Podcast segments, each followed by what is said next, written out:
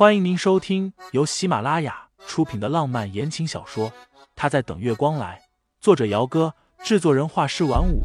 感兴趣的听众老爷们，赏个三连，点亮我的关注，点亮你的夜空。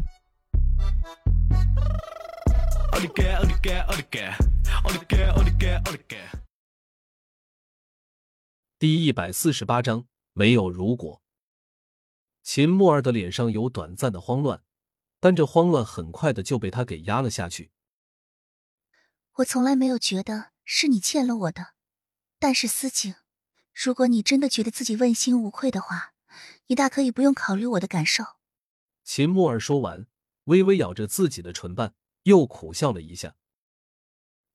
你既然都决定了要和沈小姐共度余生，那么我在你心里应该是什么都不算的。的确是这样。我今天之所以会过来，是因为你母亲亲自去了我家里，请求我帮忙找你。但是莫尔，五年前的那场车祸，也不全然是天衣无缝的。秦夫人等着盛思景和沈清心离开之后，过了差不多半个小时才重新进去的。原本就脸色苍白的女儿，此刻脸上是真的一丝丝的血色都没有了。莫儿。哪怕是当初还在瑞士，秦墨儿乍然间知道盛思景已经结婚的事情，他都没有这样过。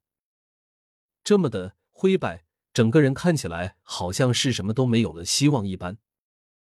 秦母还是第一次看见女儿这副样子，心头一紧，开口道：“墨儿。”一连叫了几声，秦墨儿才终于反应过来了一般，喃喃的说了几个字。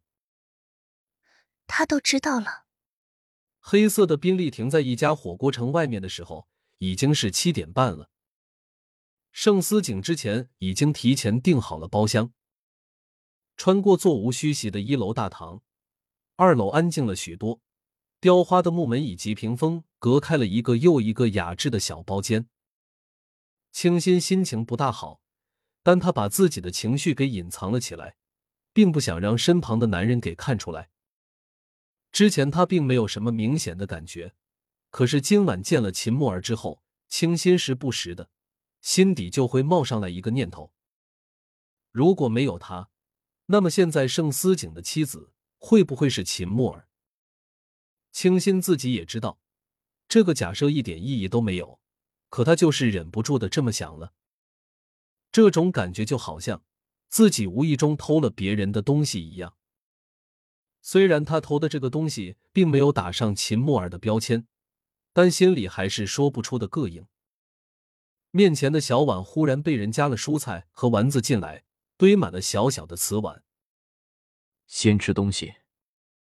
盛思景轻叹了一口气：“清新，先吃饭，吃完了我有事情跟你说。”清新抬眼看他，不过到底是没有问他什么事情。